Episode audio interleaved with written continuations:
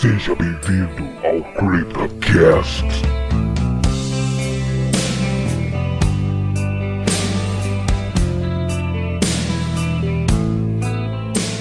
E estamos começando mais um CryptoCast. Aqui é a Larissa e nunca transe em um filme de terror.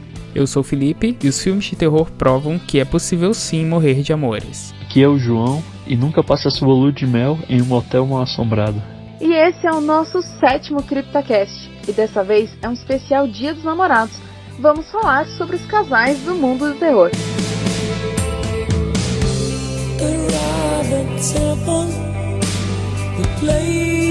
Além de ser nosso primeiro podcast especial, esse também é o nosso primeiro episódio com um convidado. Seja muito bem-vindo, João, do Necronome Conversa. Olá, galera. Eu sou o João, aqui do Necronome Conversa. É, a gente também aborda bastante esses assuntos de temáticas de terror, como filmes, livros, documentários. E se vocês tiverem interesse e se gostarem, é claro, vocês podem pesquisar no seu feed, é, Necronome Conversa, que vai aparecer lá, vocês vão ter lá acesso ao nosso conteúdo. A gente faz aí a postagem semanal de episódios, certo? E também para quem quiser encontrar nossas redes sociais, é, tanto no Instagram quanto no Twitter, vocês vão encontrar com arroba Neconversa.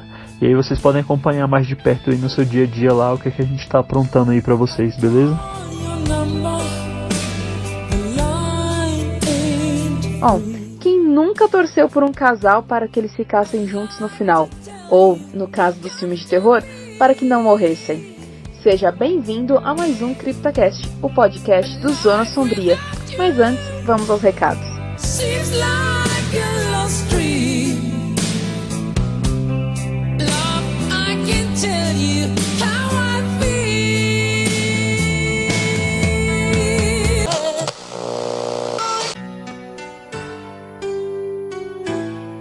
E as nossas redes sociais são face, no Facebook Zona Sombria BR e o grupo no Facebook também Zona Sombria Sociedade do Terror. E no Instagram nós estamos como Zona Sombria arroba Zona Sombria, e no Twitter também como arroba Zona Sombria. E para quem quiser mandar algum e-mail, mandem e-mail por favor, é criptacast.zonasombria.com.br. E atenção, porque tivemos o nosso primeiro comentário. E o comentário foi do Nerd Patriarca e ele disse o seguinte: Fala pessoal, parabéns pelo episódio. Gostei que vocês trouxeram um pouco da história de cada lenda. Abraço. Nerd Patriarca aí, que eu ouvi alguns episódios e os caras mandam bem pra caramba. Gente, venha fazer parte do nosso grupo no WhatsApp, o Legião Sombria. Envie uma mensagem em box ou comente algum post da página Zona Sombria no Facebook. Quer entrar para a Legião? Ou algo do tipo, ou tipo, ah, eu quero entrar pro grupo, ou alguma coisa assim, gente. Por favor, entrem. É bem assim, é bem legal, a gente troca bastante ideias sobre terror, então é um grupo bem divertido. A gente tá sempre trocando muita informação. Então, vocês estão todos convidados. E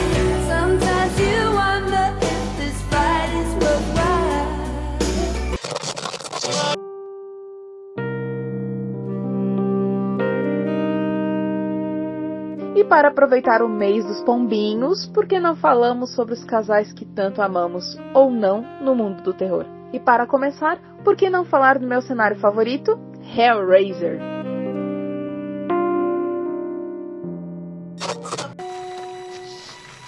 Every drop of blood you spill puts more flesh on my bones.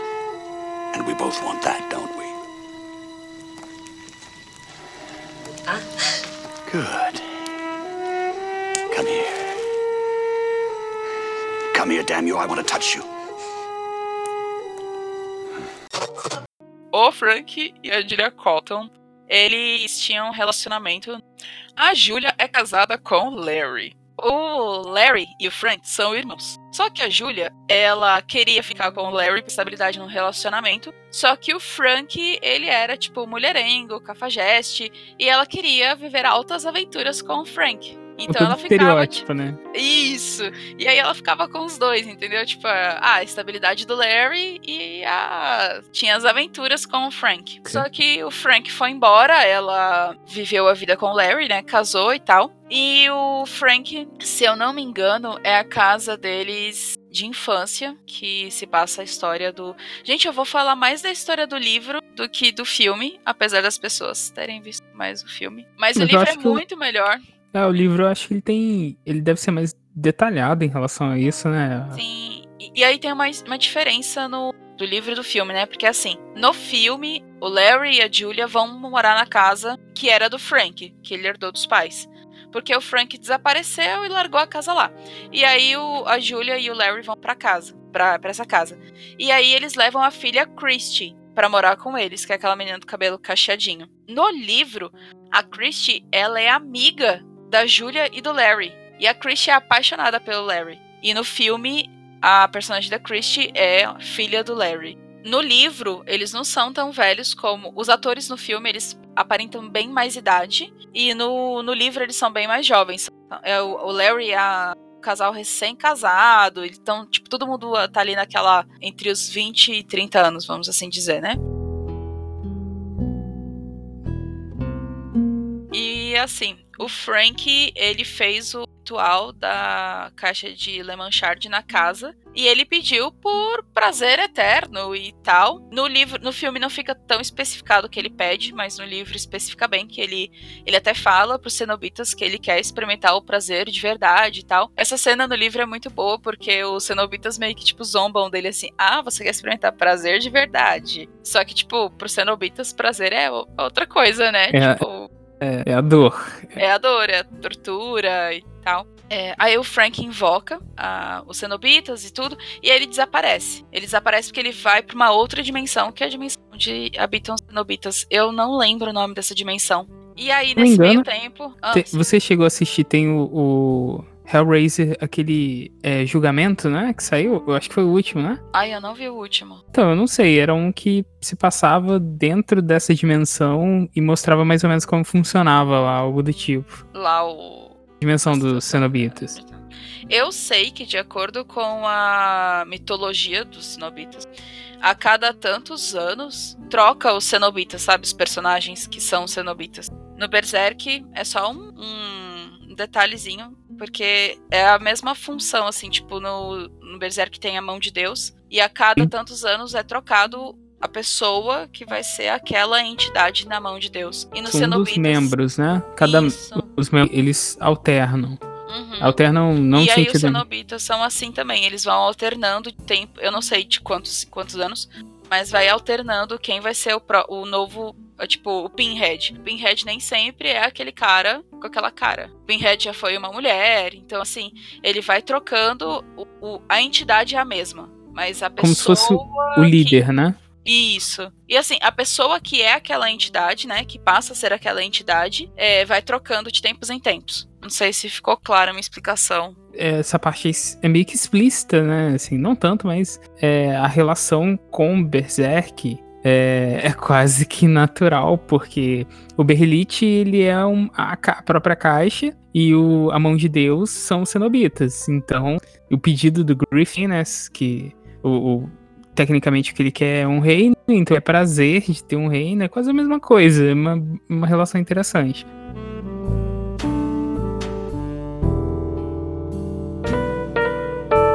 A Julia e o Larry se mudam, né, pra casa onde Frank desapareceu, vamos colocar entre aspas, bem grandes. Durante a reforma, eles estão, tipo, aquele momento de bricolagem, recém. casal recém-chegada, então põe as coisas no lugar e tal. O Larry se machuca, ele machuca feio a mão, e onde respinga o sangue é no quarto onde o Frank fez a, o ritual pra Top. chamar os cenobitas, né? Cara, que cena, né, velho? Que cena do sangue e o que acontece depois. Que o, o quarto suga o sangue? Essa? Isso. Tipo, Sim. achei bem legal aquilo. Não, é meio datado, cena... mas, pô, é muito. É, o filme é bem tosco. Porque... Você assistiu, João, o filme do Hellraiser? Eu assisti esse, esse Hellraiser, é aquele de. Qual é o ano desse filme? Nossa, ele é 80 alguma coisa. Ó, Hellraiser Renascido do Inferno, 87. Eu, esse eu assisti, mas tem muito tempo. O que eu assisti recente é um que tem na Netflix, mas é assim, horrível. É, a pessoa só passa dentro de uma casa, eles acham, encontram um cubo e abre lá o, a, o portal da dimensão, e aí vai o Hellraiser. Ele Isso. vai e entra na- lá na casa e sai matando todo mundo. É bem toscozinho. É, eu- esse One Two eu assisti eu era novo, tipo, eu tinha uns 8, 7 anos. E esse eu assisti recentemente, acho que ano passado, mas eu não gostei não. Ah, só você contando esse trecho eu também não gosto. Acho que toda a história, toda a mitologia que foi construída acabou se perdendo com as continuações. Então, o que a gente vai ver hoje no cinema. No cinema, não, né? No- na internet e tal. No que a gente assiste hoje. Isso. Sim. On demand. É, Elas usam os personagens, Só mas por não isso. tem um significado real deles, né? Exato, Não. sim, sim. É, é não- como não se fosse explora. meio que. É, é só como se fosse meio que pegar o personagem pra fazer uma história com uma origem naquele personagem, mas não é o filme do filme. Não é o filme, filme. É o filme do filme. Tem um filme, inclusive, com o Thor, com o Chris Hemsworth. É bem tosco, esse filme é horrível, que é O Segredo da Cabana. Que é um sim, eu já assisti. E aí eles descobrem que é uma, uma galera que faz as paradas de Uma terror organização. acontecer. É uma organização. Você não gostou do filme, então. Não, mas foi É, eu gostei. Ele tem uma ideia muito boa, cara. Tem. é um e, e filme eu acho interessante. Mas... Eu acho legal que ele usa, tipo, é, como se fosse a metodologia, assim, não a metodologia, mas tipo assim, não dos personagens também, mas tipo também das histórias, porque aí quando mostra é, lá dentro da organização, aí mostra, por exemplo, que no Japão, aí tem uma menina com cabelão, assim, numa escola, aí tá, tipo, igual a menina do chamado. Então, estereótipo. Ah, é tipo- Estereótipo, exato. Isso. Então, assim, ele, tra- ele fala muito dos estereótipos do filme e, e como se acontecesse na vida real, só que por trás da organização, entendeu? E isso, Eu- eu achei isso legal por- fantástico. Ah, o filme tem uma sacada boa, mas eu não gosto da atuação, cara, deles. Me irrita, porque eu acho a atuação do filme péssima, péssima, péssima, péssima. A produção é horrível, assim, não, não é uma coisa que me agradou. Mas a ideia deles é muito boa. Sim, a, ideia do filme em si é, é boa, é interessante, sabe? Tinha tudo pra ser um filme muito bom, né? Se não tivesse atores. fracos. É, tinha tudo pra ser um filme Então, excelente.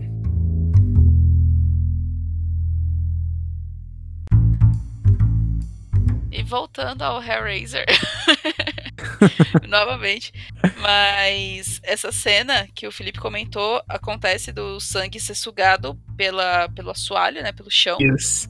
Porque o Frank, ele ainda tá lá, ele ainda existe. Só que é como se ele estivesse ali presença, entendeu? A presença dele. E quando entra, tipo, sangue fresco, ele começa a se regenerar. E a Julia descobre isso e descobre que é o Frank. E aí, enquanto o Larry trabalha, ela começa a levar homens para dentro da casa, no intuito de, tipo, como se fosse um adultério. Só que ela vai fingir um adultério para cometer um adultério. Entendeu?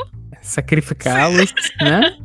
Ela sacrifica os caras pra Pra poder poder trazer de volta o amado. o amado, né? O amante dela, que é o Frank. Cara, tem uma cena que é muito boa, eu gosto muito, porque o Frank ele ainda não tá é 100%, e mesmo assim ela beija ele, tipo, ele tá assim, grotesco, ainda nojento, tipo, só É, músculo, e ela é não uma se mulher importa, apaixonada, né? tipo, ela só quer ficar com ele, foda-se. Então, assim, esse é o casal do Hellraiser, que eu queria trazer, eu não vou contar o resto do filme, que é paia.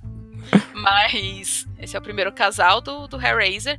O amor, vamos colocar entre aspas muito grandes, né? As aspas, é. Entre o Muito Frank e enormes aspas. E na verdade é o amor entre a Julia. Oh, que a Julia sente pelo Frank. Porque Sim, o sim. Frank, ele tem segundas intenções com a Christie. Ele tem. Ele quer a, a- No filme, a filha do Larry e da Julia. E no livro, a, amiga do casal, né?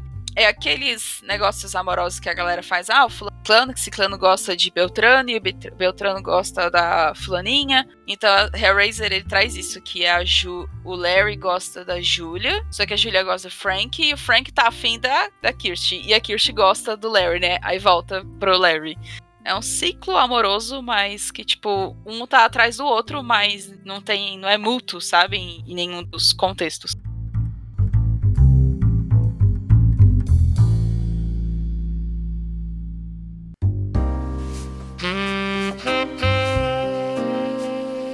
O próximo casal, galera, que a gente vai falar é o Chuck e a Tiffany. Realizou seu desejo. Agora você é minha boneca. E se tiver um pouco de juízo, você vai me amar, honrar e obedecer. Não me casava com você, nem que você tivesse o corpo de um galã de cinema. Ei, que papo é esse agora? Já se olhou no espelho ultimamente? Não é hora de ser seletiva. Hum. É o casal de A Noiva do Chuck.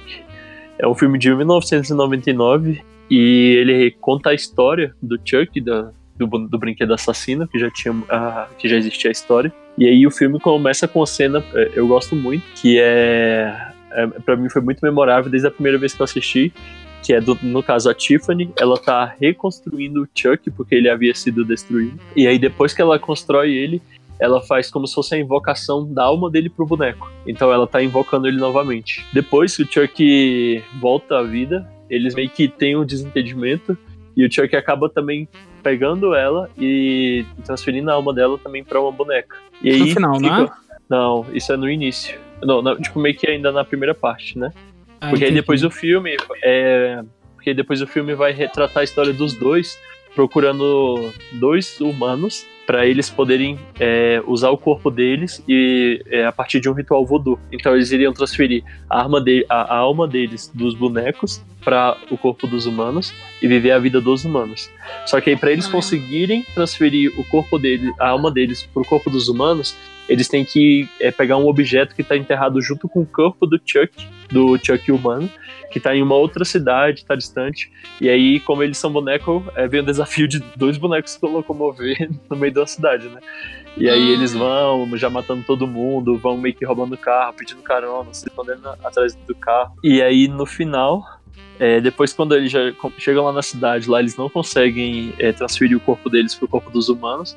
E a Tiffany ela acaba sendo é, assada dentro de um forno. E aí e ela já tava grávida, se não me engano. Nossa, isso é. É. triste. Que nasce o bonequinho verde, né? O cabeça É, o de filho verde. Exato.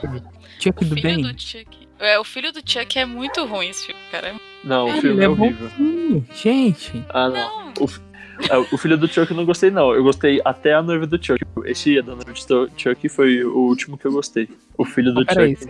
Então, é protesto aí. Quando é pro boneco lá bizarro matar as pessoas, beleza. Mas quando é pro boneco verde, feio, que parece um salvar as pessoas, não pode. não. Não, é porque é mal feito. Não é por isso, é porque é mal feito. É muito feio o filme, assim. Tipo, feio mesmo, né? Tipo, não é nem feio, É. é feio. Ahn, mas aí é isso. E aí, é, eu não me recordo muito bem o final.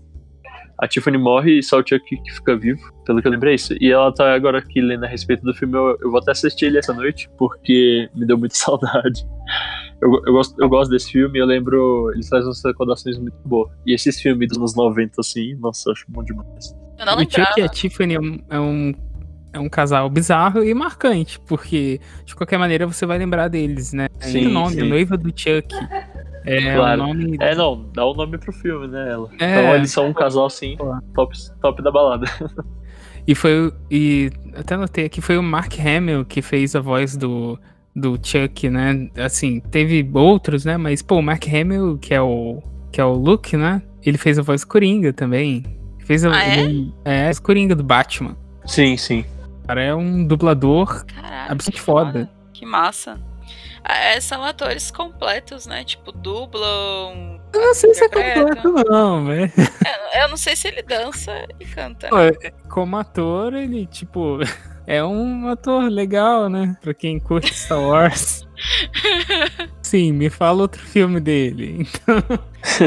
Aí eu parei do Star Wars. É, não exatamente Não. sobre Tiffany e Chuck, mas quando eu era novo, eu, eu tenho uma, uma, uma memória bem vaga de, de um filme do Chuck, que eu não sei se é o primeiro ou se é o segundo, há muito tempo que eu, não, que eu reassisti. Ligação. Tipo, é uma espécie de gancho que pega um cérebro gosmento, cheio de sangue, e coloca dentro do, do boneco. Nossa, eu não lembro disso, não. Eu também não lembro, não. Ouvintes, olha a É. oportunidade para vocês comentarem, mandarem e-mail.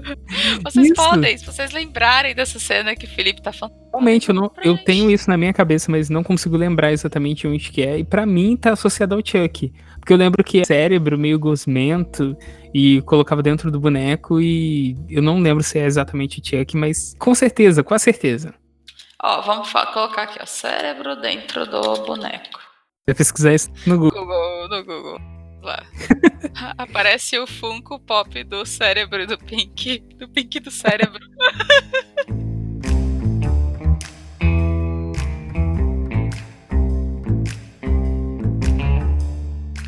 Mais um casal que é Drácula e a Mina Murray, né? I am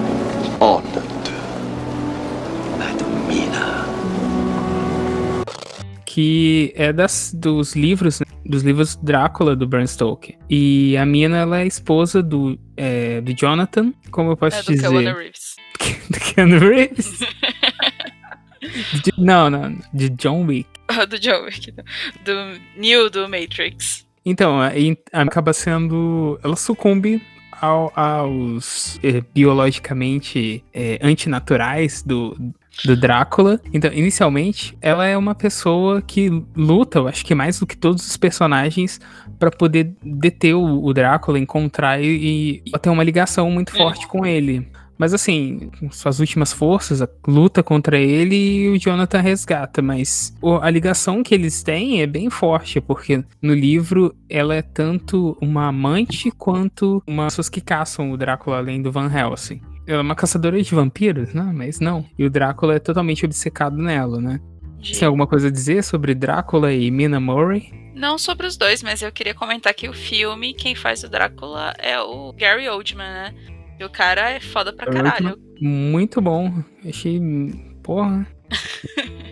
Mas o, o Gary Oldman, ele faz muitos filmes que as pessoas nem sabem que é ele, mas é porque ele é o camaleão dos filmes, né? É, Vocês vão crer. lembrar do Quinto Elemento? Sim. É... O vilão, né? É, aquele cara que tem tipo uma parada de silicone na cabeça e aquela franjinha. É ele. Ele é o Black. Sirius Black. Ele é o- cara, ele é o Sirius Potter. Black, meu personagem favorito de Harry Potter. Sim, o Sirius Black é ótimo.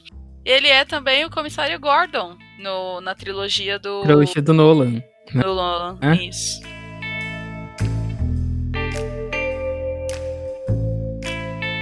O próximo casal é a Sally e o Jack do The Nightmare Before the Christmas, ou como aqui no Brasil veio, o Estranho Mundo de Jack.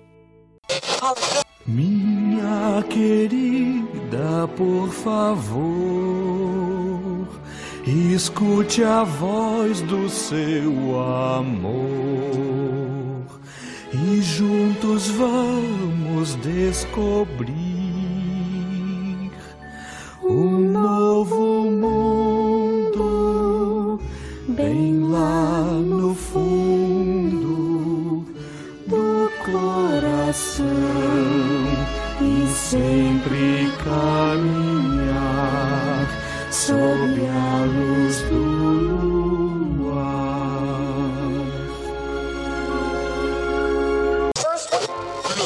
foi produzido pelo Tim Burton. Esse é um dos meus filmes favoritos. É, ele é de 93, gente, do meu ano. Ai, que lindo. E a Sally e o Jack, eles são criaturas. É, porque o Jack é um esqueleto e a Sally é como se ela fosse uma boneca de retalhos, porque Isso ela é é. preenchida de folhas. Mas é como se verdade, fosse tipo o mundo dos mortos, né? E é, É, a Sally se tecnicamente é uma entidade, Ele, eles vivem no país do Halloween, né? que é o melhor país. Sim, é o mais legal, porque o do Natal é bem boring. Nossa, o do Halloween é mó massa, cara. Eu viveria com certeza no mundo Halloween. Mas Eu-. Na verdade, o deles é só um comentário, porque durante toda a animação, eu acho que também não tem mais spoiler, né, gente? 93, já são 26 anos aí. Né? Todo mundo já podia ter assistido. Passou no SBT várias vezes, inclusive eu lembro que assistia direto no SBT. Uma da, a música, se eu não me engano, eu acho que não a versão que toca no filme, mas o Marilyn Mason, ele gravou uma versão da, da música de abertura do desenho, né? This is Halloween.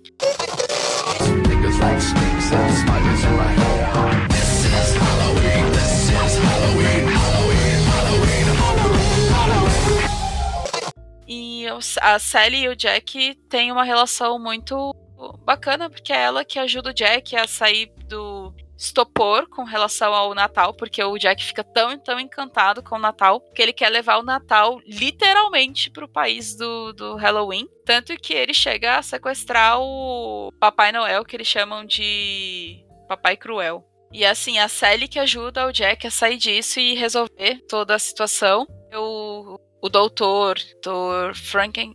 Não, Finkelstein. Finkelstein. Flin- Opa, lembra alguma coisa. Finkelstein. Finkelstein, que criou a Sally, ele não gosta da, da relação que ela tem com o Jack, mas é, é isso. E eu queria dizer que tem. Eles são citados na música I Miss You do. Agora, como é que pronuncia o nome da banda? One Night Two, né? Blink, é, Blink. Oi? Geralmente o pessoal fala Blink 182. We can live like Jack and Sally if we want, where you can always find me. No começo do desenho, ele desce assim, tipo, a câmera e o locutor vai falando com você, né? O narrador. Sim. E ele é até bem bonitinho, é como se fosse uma floresta. Ele mostra uma é- árvorezinha com trevo, ovo de Páscoa, aí mostra o do Natal e mostra o do Halloween. Tipo, eu acho que, se eu não me engano, tem também da de ação de graças, né? Que nos Estados Unidos é bem. Isso é bem popular. São É as quatro popular. datas mais populares, né, da, da cultura americana. americana. É, porque É o o Halloween, o Natal, a o Páscoa, Natal e a Páscoa e o A Ação Ação, de de Graças. é, Thanksgiving, né? É isso?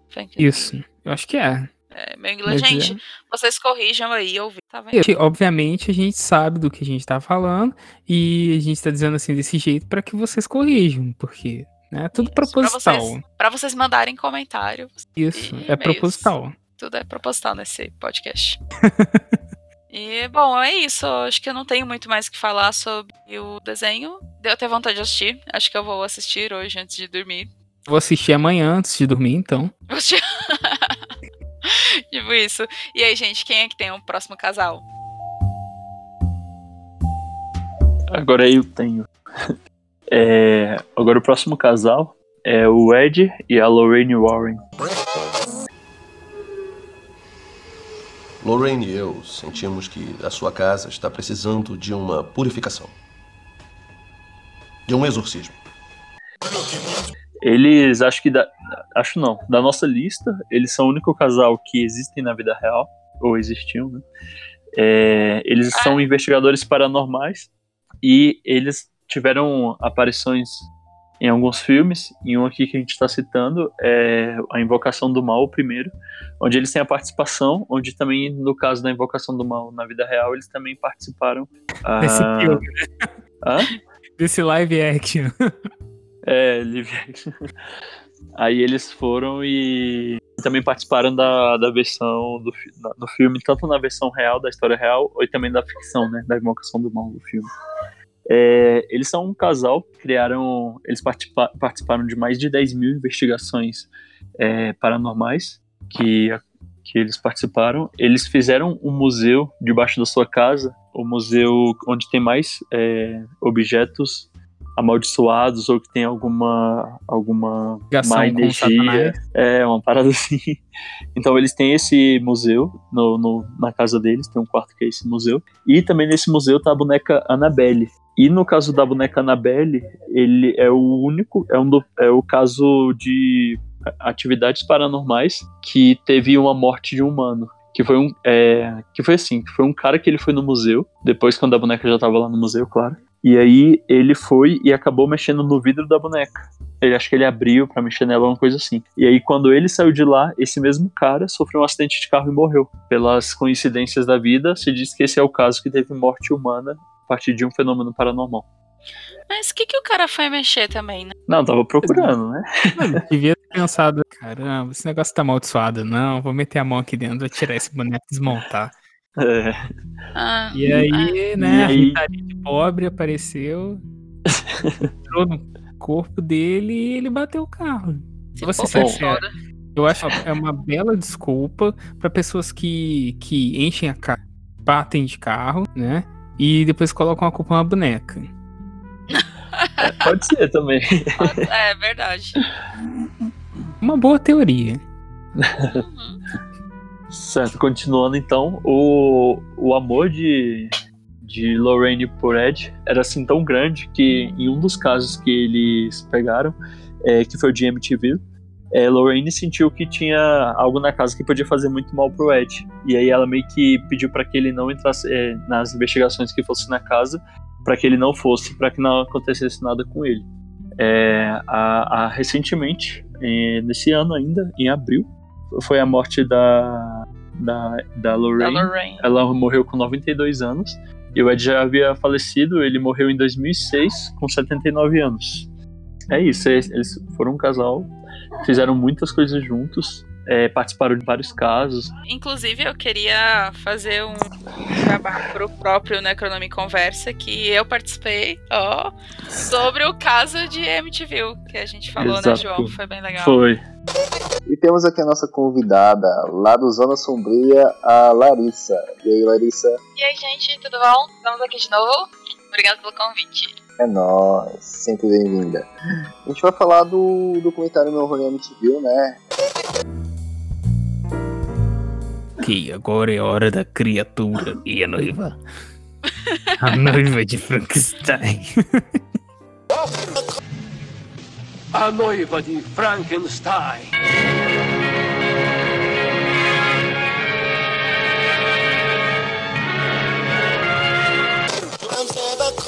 Beleza, A Noiva de Frankenstein é um filme de 35, então imaginem que é um filme preto e branco e tinha áudio. A noiva do Frankenstein. Foi é, um filme que conta basicamente é, é, são acontecimentos após né, o trágica história do Frankenstein, do doutor Frankenstein, e tecnicamente narra o sequestro da esposa de Victor Frankenstein e não exatamente da noiva do- da criatura, porque Ah, quando não, peraí, então. A noiva de Frankenstein não é a noiva do monstro. exato É a noiva do doutor. Sim, é, dentro da história, ela é sequestrada, a, a, a esposa do, do Victor. E não da criatura. A criatura, o fato de ter criado uma, uma parceira, né, pra, pra criatura do Frankenstein, é só. É só um, meio que ele uma, um duplo sentido, né? Ou Entendi. também foi um duplo sentido. Então, basicamente, eles criam juntos uma uma, uma parceira pro nosso amigo, pra nossa pra criaturinha de olhos amarelos. E o- a criatura acaba ajudando o Victor a encontrar a esposa e que foi sequestrada. Ah, a esposa dele foi sequestrada por outras pessoas, não foi pela criatura. Não, não foi. Na verdade, eu acho que não tem uma ligação efetiva das duas histórias, entendeu? São linhas é, separadas. O, o- enquanto o Victor procura a esposa, o, a cobra dele uma, uma parceira. Porque assim, o Victor tem uma parceira. E, o, e, e a criatura não. E a criatura, ela realmente quer isso. Ela quer algo. Ela quer alguém para que ela possa dividir a experiência dela na Terra, na vida. Entendi. Basicamente Agora isso. Faz todo sentido. Entendi, entendi. É uma referência, né, à, teoria do criacionismo, que do cristianismo, né, da Bíblia. Coisa assim, se eu considerar o, o, o monstro de Frankenstein é a mesma coisa, é, tem esse sentido do é criacionismo, da criação de Deus. Criação de Deus não, do homem. Do homem. Entendi. Isso. É verdade. É um, é um casal porque, pô... a- É um o- clássico. é, um clássico. O monstro de Frankenstein, ele já é um marco cinematográfico. N- não tem como deixar de fora.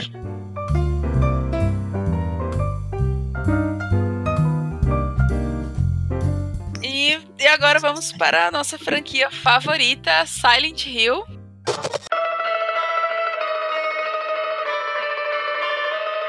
Que o Fernando deveria estar aqui para gravar com a gente, né? Porque o Fernando adora Silent Hill. Como não adorar, como não amar Silent Hill? Franquia incrível.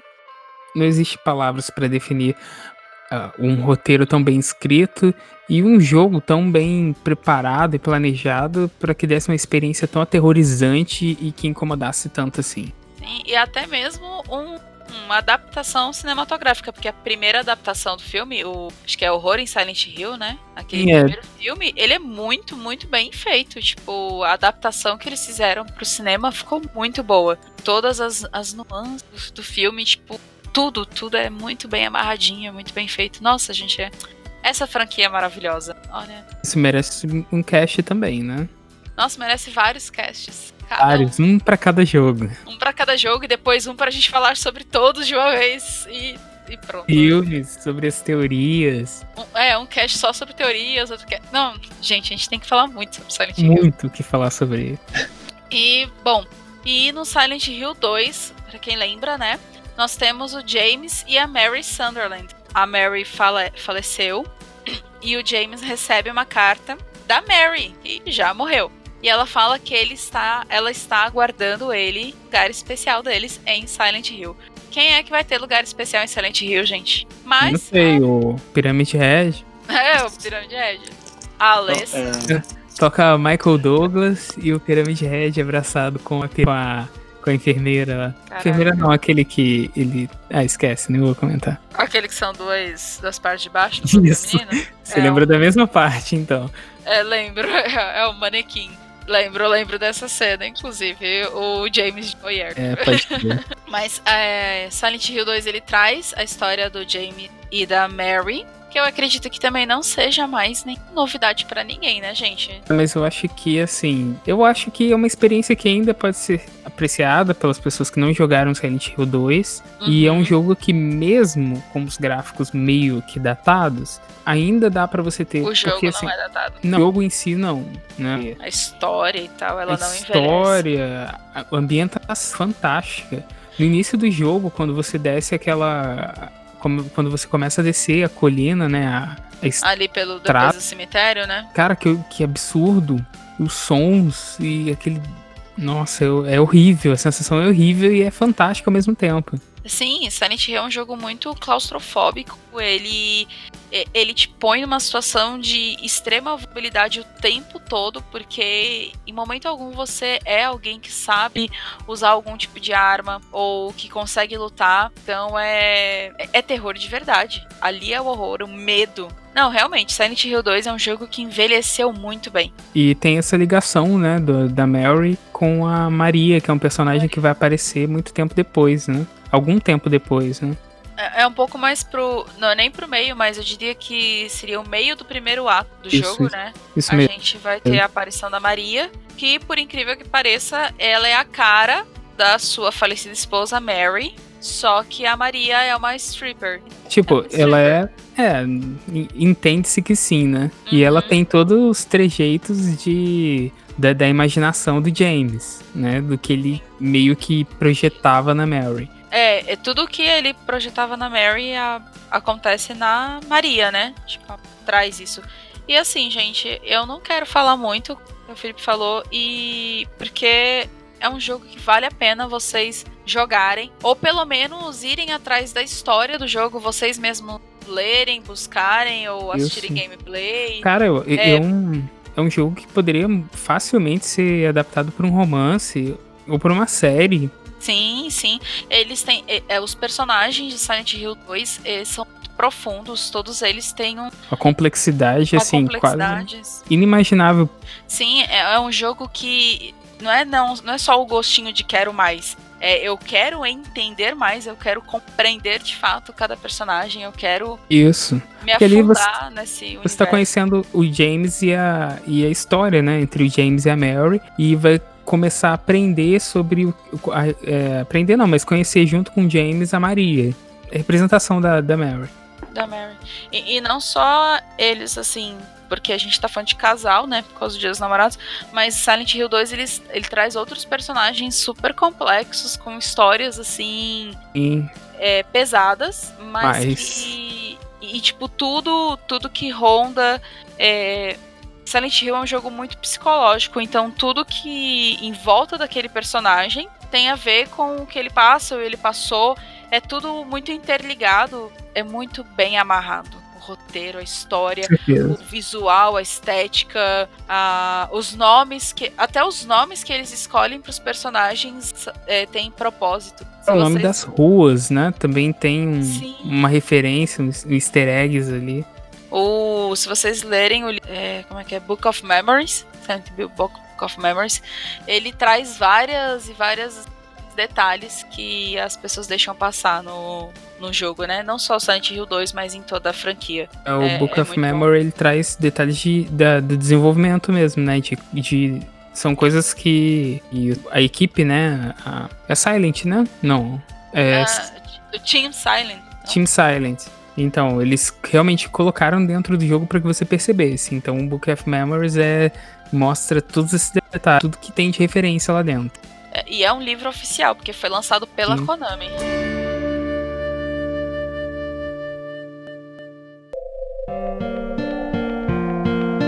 gente tem um casal ali meio que é casal, mas talvez não, fica a dúvida no ar, que é o Michael Ka Kaufman e a Lisa Garland. Muito triste. E uma, uma relação meio conturbada e quase fica subentendido que sim, eles são um casal e algo está errado. É, nós podemos chamar de relacionamento abusivo. Sim, muito, demais. Muito, sim, super. Ah, o Kaufman que... é um doutor, né? E ela é uma meira. Enfermeira. Ela é a enfermeira responsável por cuidar da. Da Alissa. Da Alissa. E o Dr. Kaufman, ele supostamente teria. Supostamente, não, isso é provado, né? Que ele teria envenenado a Lisa com drogas. Isso. Inclusive, eu acho que essa é uma das mais tristes em jogos. E com certeza. Cara, a música também ajuda muito. A, a, música é muito, muito, muito triste.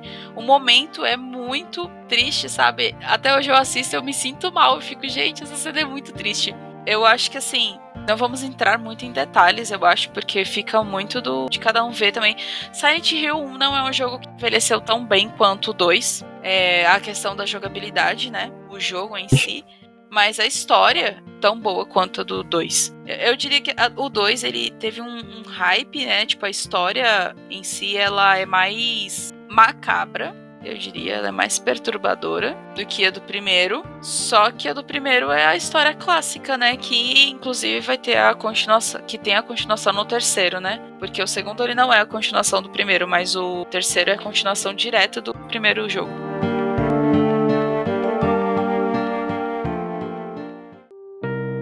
Bom, o próximo casal é a Mortícia e o Gomes Adams. Gomes. Last night you were unhinged. You were like some desperate, howling demon. You frightened me. Do it again.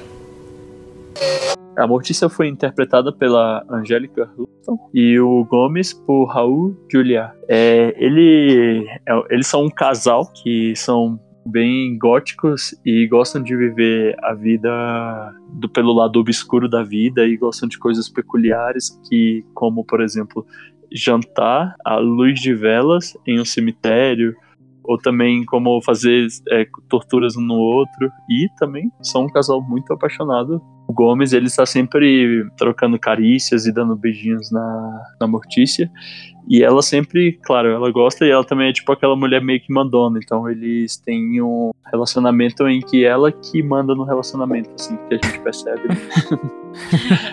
Certo. É, acho que é, cara, é, é, tipo a mesma situação do, do Frankenstein lá. Eu acho que é, esse, esse casal é meio que um, um, marco contemporâneo, né?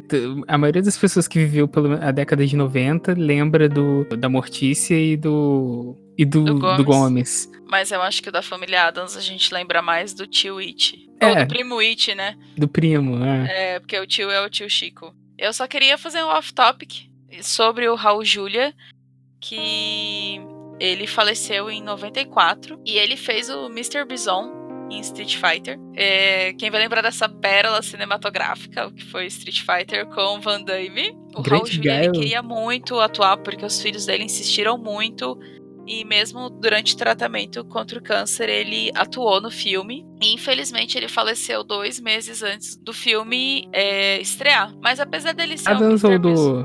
do Street Fighter. Dois meses antes do Street Fighter fale... é, faleceu.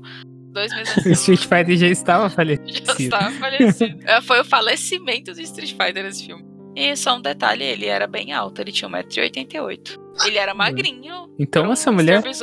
Bison. Ela ah, devia é. ser alta pra desgraça. Vamos olhar aqui. É, 1,78m. Ela é ganhadora, né, de Oscar também. Ah, é, aqui, ó. Melhor atriz coadjuvante. A Angélica Houston, ela é a bruxa, né, da Convenção das Bruxas. Sim, sim. Ai, verdade. Nossa, esse filme é um clássico. Falando até nisso, esse filme entrou pro Netflix, viu? A Convenção das Bruxas. Sério? Nossa, uma chance aí de, de rever. De rever. De rever Não, e esse filme é muito bom. Sim, Sessão muito. da tarde total. Total, muito, muito infância esse filme, cara. Sim.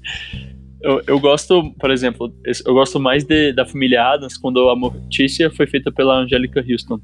Porque, não sei, eu acho que ela tem um, uma pegada mais gótica, assim. Aquele outro que é antigo, que é dos anos 80, que foi o primeiro Família Adams do filme, né? Eu, eu, ele é bacana, mas eu acho que ainda a Mortícia lá, que é aquela outra atriz, ela, eu acho que ela não tem aquele, aquela pegada, aquele ar de de gótica e tudo mais. Ela tem uma cara bonzinha. Agora a Mortícia não, você vê a maldade assim na cara dela. A Mortícia não, né? A Angelica Houston fazendo a Mortícia. Você vê uma maldade assim no olhar dela. Ela tem eu uma gosto cara mais de dela. mal. Tem. Eu gostei mais do personagem dela é, com ela do que com a outra de, dos anos 80. Não, ela tem cara de mal. Não é à toa que ela fez a bruxa na convenção da bruxa, gente. Exatamente. Tem cara e também, de bruxa. Sim. E também esse, é, esse filme de 91 do A Família Adams envelheceu muito bem, né? Porque, por exemplo, a gente eu vejo ele hoje em dia, ele me parece um filme assim do início dos anos 2000. E mas não, ele é de 91 e você consegue assistir ele tranquilamente. Sim, e eu não É, sei sem ter se aquele é porque... tem a- sem ter aquele impacto de tempo. É, tem, tem filmes que eles, eu diria que são, eles transcendem, né? Tipo, É um filme que me lembra bastante a. Os, os mortos se divertem. Os fantasmas se Nossa. divertem. Os fantasmas se divertem. Esse eu gosto muito. Eu acho que eu assisto ele todo ano. Sim, Muito esse é muito bom, cara. A minha mãe não Bom. gosta do Michael Keaton, mas eu gosto dele.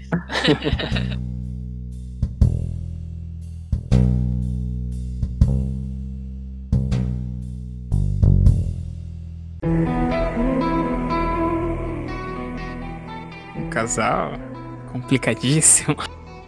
Sam Raimi traz a morte do demônio, ou para os brasileiros, uma noite alucinante, alucinante 2.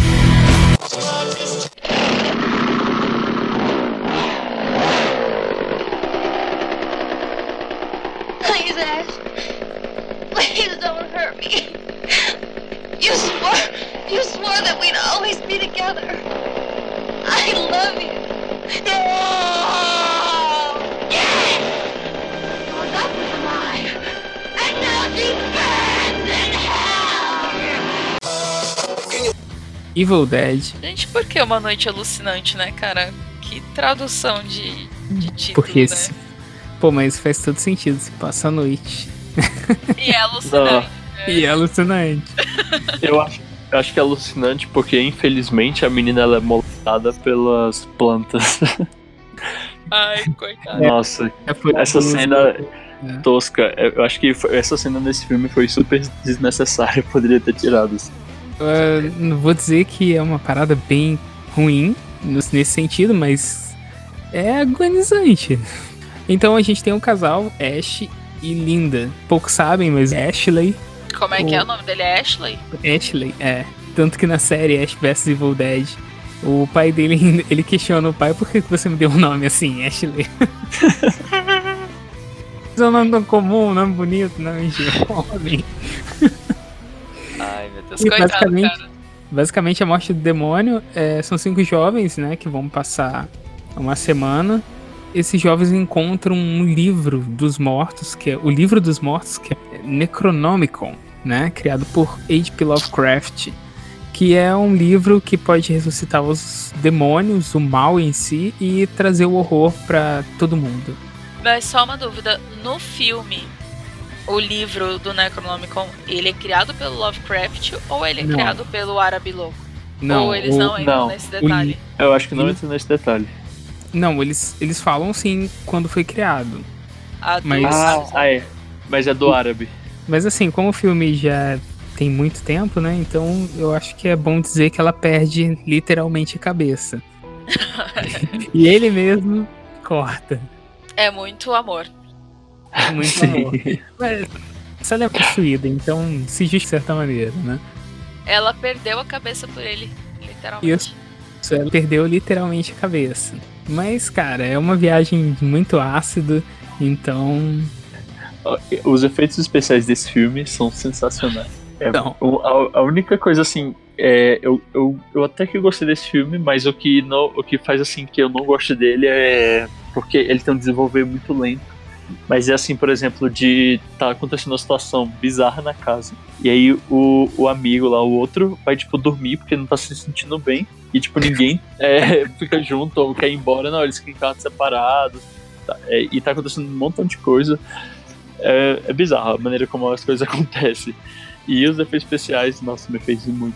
Que é muito engraçado e é muito explícito, assim, não é aquele filme de terror que mostra no escuro e é uma coisinha assim rápida, não. Tipo, ficar fica, é, parado uns 30 segundos numa imagem e que tá acontecendo assim uma coisa totalmente tosca e, e os efeitos especiais acontecendo assim de uma maneira bem engraçada. Vou ter que Sim. defender porque é minha favorita.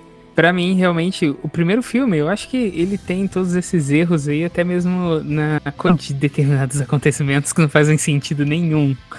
Mas se você considerar que, pô, um orçamento de, de 100 mil dólares, é, eles fizeram um milagre. Ele cria um gênero meio pastelão de dos jovens na cabana, que é uma coisa que foi reu- reutilizada no cinema diversas vezes. E é o Sam Raimi, né, cara? Sam Raimi é foda pra desgraça.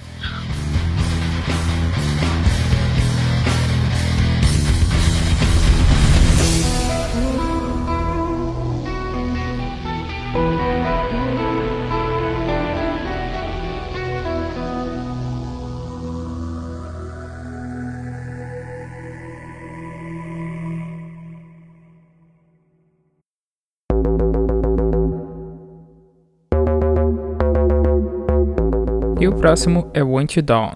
Um triângulo amoroso é a Emily, o Matt e o Mike, que são amigos que desataram, reuniram laços afetivos e, e é basicamente isso, né? Sim. É discutindo em off a novela mexicana que envolvia o relacionamento desses três. A novela até amanhecer. Então, Super engano, o, o Matt tinha um envolvimento com a Emily, né? E eles desfizeram o namoro, sei lá o que que era. E ela foi. É o Michael? Ela tava com o Mike, aí ela desfaz com o Mike pra ficar com o Matt. E recomendo o jogo, que é um jogo excelente. Sim, é um filme muito, é um jogo muito bom. Filme não. Quase um filme, né? É quase um filme.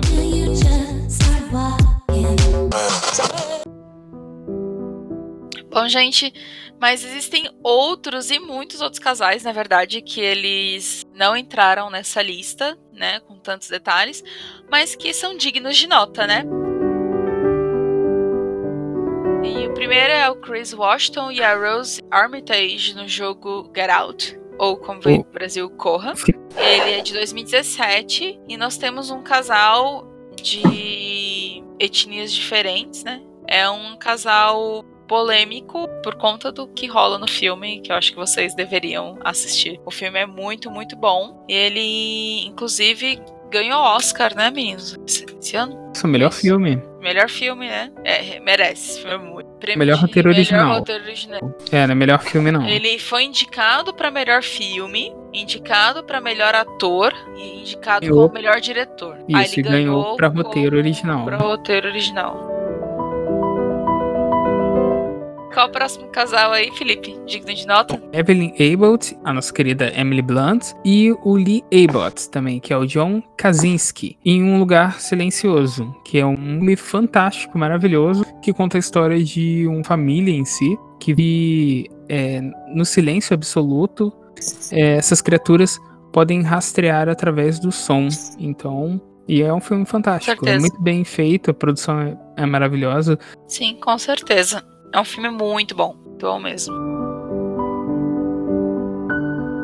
O próximo casal que a gente tem aí, que não pode, claro, esquecer de ser lembrado, é o Jack e a Wendy Torrance, de O Iluminado, que na versão em inglês, que o nome original, né, é The Shining, e em português O Iluminado. É, tá- retrata a história de uma família, que o, o pai da família, ele, ele ganha uma proposta de emprego para trabalhar no, no, numa montanha, num hotel. Só que nesse hotel não vai nenhum hóspede. E aí ele acaba levando também, como é local distante.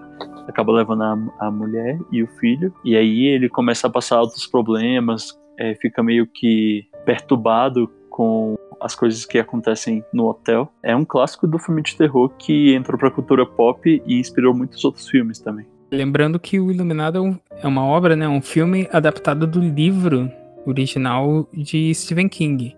Sim. Que tem uma continuação também do Doutor Sono, que deve sair em breve. Assim, esperamos.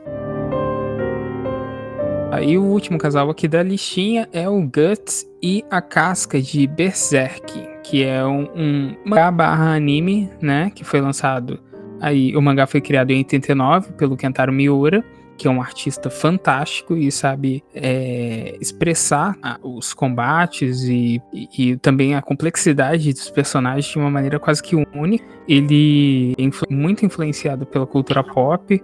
E o Guts e a Casca são personagens extremamente complexos que tem uma ligação que inicialmente é algo pequeno, mas que vai se transformando em uma ligação quase que vital.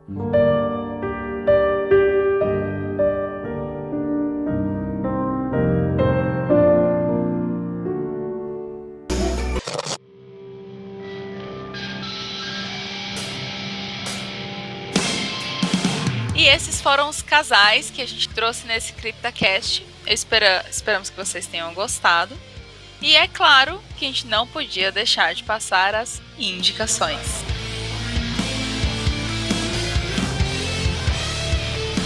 E a minha indicação é o sistema de RPG brasileiro, inclusive ele é daqui de Brasília, do DF. O Legado Sombrio é um sistema de Dark Fantasy baseado no jogo Bloodborne ele foi criado pelo Brandon Hoffman e, inclusive, eles já convidaram a gente para jogar, né, Felipe? É que a gente tá e... numa luta aí pra conseguir um tempo e... aí pra jogar com a galera. E mas... se, se os deuses antigos permitirem, um dia a gente vai ter a idade de começar uma campanha aí. Com certeza, porque eu, eu adoro o cenário Dark Fantasy. Não só Mas Bloodborne, sou... né? Sim, Bloodborne, é, Dark Souls, Berserk. Poxa, só coisa boa, então é. com certeza esse sistema deve ser muito bom. É um sistema novo, assim, eles estão começando agora, então a gente torce para que eles possam crescer aí, que o sistema fique cada vez mais conhecido e as pessoas joguem o tema deles.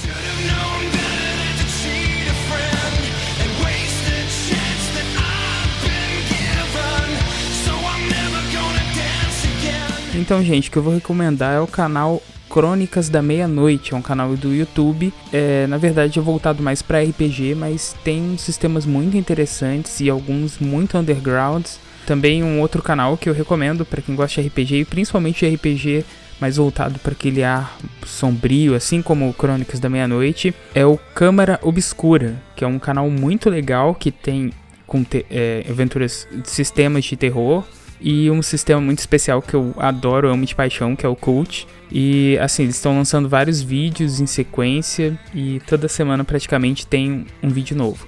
Eu recomendo bastante para quem gosta de RPG.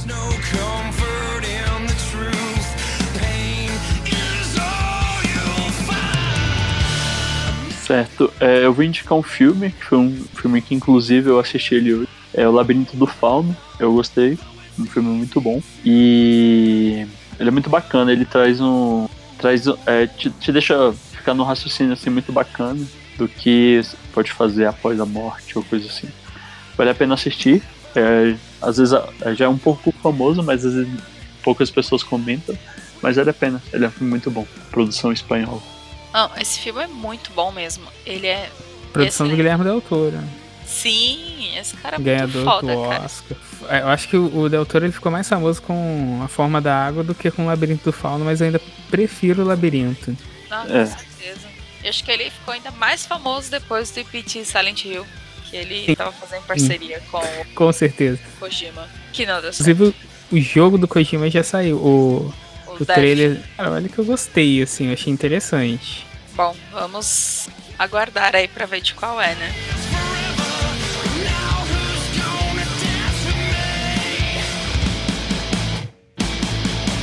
Antes da gente encerrar, João, deixa aí seu jabá. Fala um pouquinho de você, de você, de você, de você e de vocês, né? Do, da minha conversa. Certo. É, para quem quiser me encontrar, eu tô lá no Necronome Conversa. A gente grava o podcast, a gente faz a publicação semanal. Nosso tema principal é falar sobre filmes de terror. E estamos aumentando aí o nosso o nosso conteúdo e também falando de. vamos começar a falar de outras coisas também. Então vale a pena para você também que gosta desse tema, desse assunto. Vale a pena dar uma conferida lá, é, que é muito bacana, vocês não vão se arrepender. Também para quem quiser me encontrar nas redes sociais, o meu Twitter é @rsjoaopaulo e vocês vão lá ver as besteiras que eu posto lá. Necronome Conversa, o, o link vai estar disponível no, no post também do site. Por favor. Poder acessar. Isso mesmo, gente. João, muito, muito obrigada mesmo por participar conosco desse CryptaCast. Eu que agradeço. É um Volta, prazer gravar com vocês.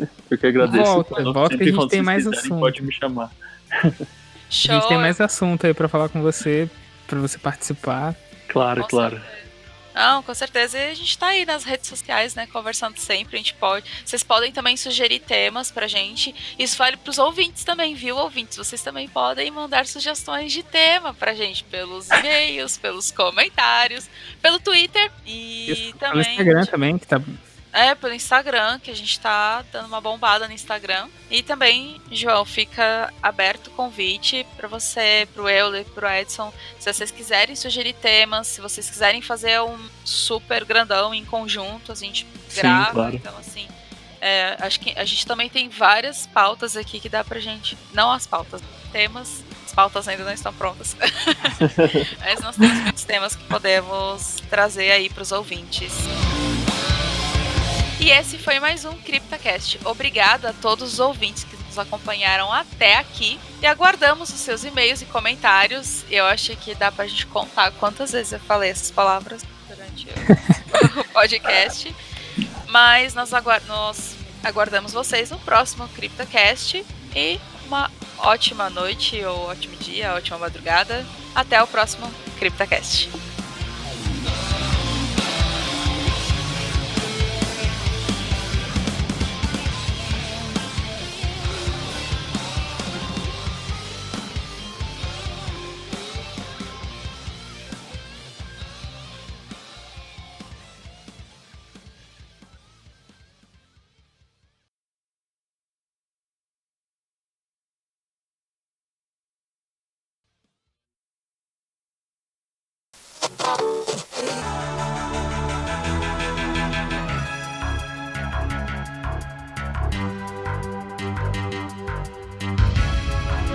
Pô, teve o que ela falou interior, interiorzão mesmo.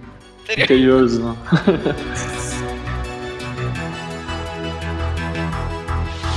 Não, mas você sabia que a Santa Maria aí de Brasília, Larissa, só é Santa Maria, só se chama Santa Maria durante o dia. Por quê? É porque a noite é Ave Maria. Ave Maria. É porque é um lugar perigosinho.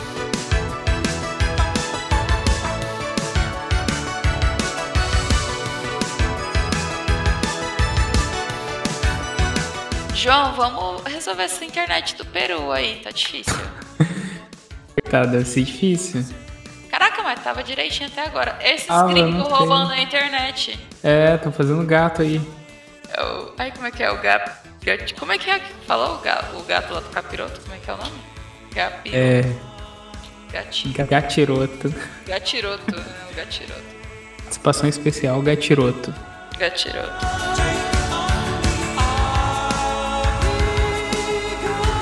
Galos da nova era, né?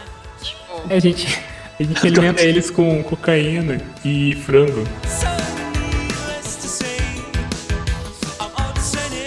Que tem... Caraca, é o Falcão dos Vingadores. Achei que era o Falcão que ele cantou, diferente. Eu também faz só a mesma coisa na cabeça. Ai, ai, Então vamos vou lá, fazer depois uma montagem com o Falcão, a cara do Falcão na capa do... Qual Falcão? O Falcão, o cantor brega.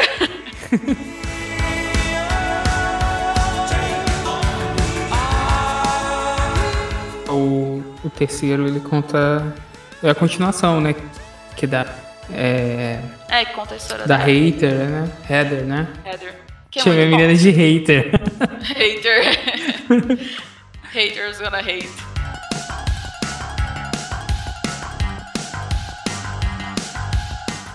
Aí agora o Felipe vai fazer as montagens com as vozes, sacanagem. Colocar a Larissa pra cantar. Contar. Dez remix. Eu pra cantar o quê? Ah, eu cantei um sertanejo. Canta um sertanejo aí.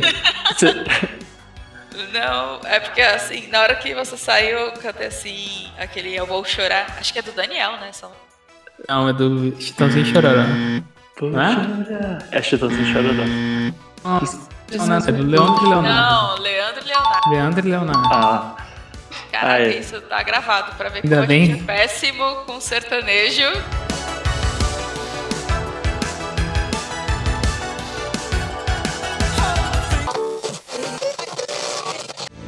Eu vou chorar. Desculpe, mas eu vou chorar.